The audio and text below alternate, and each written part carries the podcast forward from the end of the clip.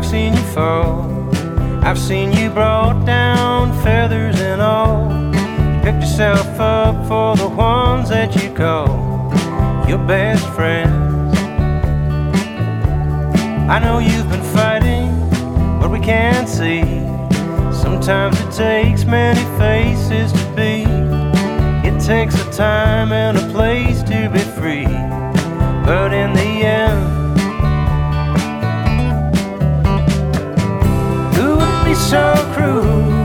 someone like you? No one but you. Who would make the rules for the things that you do? No one but you.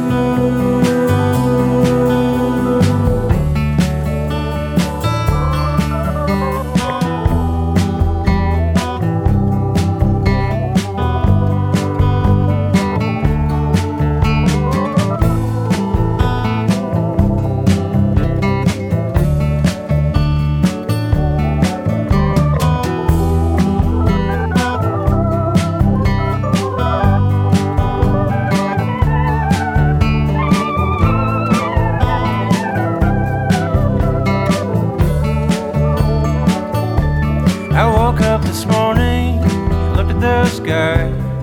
I thought of all of the time passing by.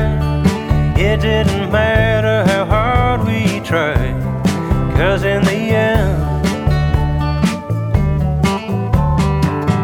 who would be so cruel to someone like you? No one but you.